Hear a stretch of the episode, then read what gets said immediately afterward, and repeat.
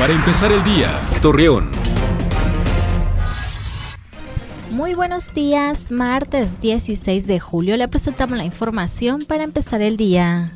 El gobernador del estado de Coahuila, Miguel Ángel Riquelme Solís, informó que se tiene contemplado la construcción de un edificio en Torreón, el cual recibirá 1.350 elementos de la Guardia Nacional que pronto arribarán a la ciudad, los cuales tienen la finalidad de reducir la violencia que se vive.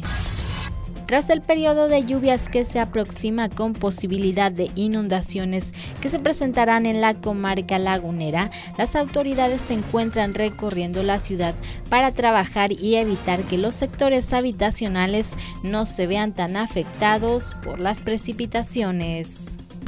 José Abraham Flores, director de Seguridad Pública en Lerdo, dio a conocer que un grupo de migrantes fueron liberados en este municipio. Asimismo, informó que se les otorgó servicio médico, alimento y fueron salvaguardados para brindarles ayuda. Acompáñenos con toda la información dos minutos antes de las 9 de la noche por Mega Noticias. Para empezar el día, Torreón.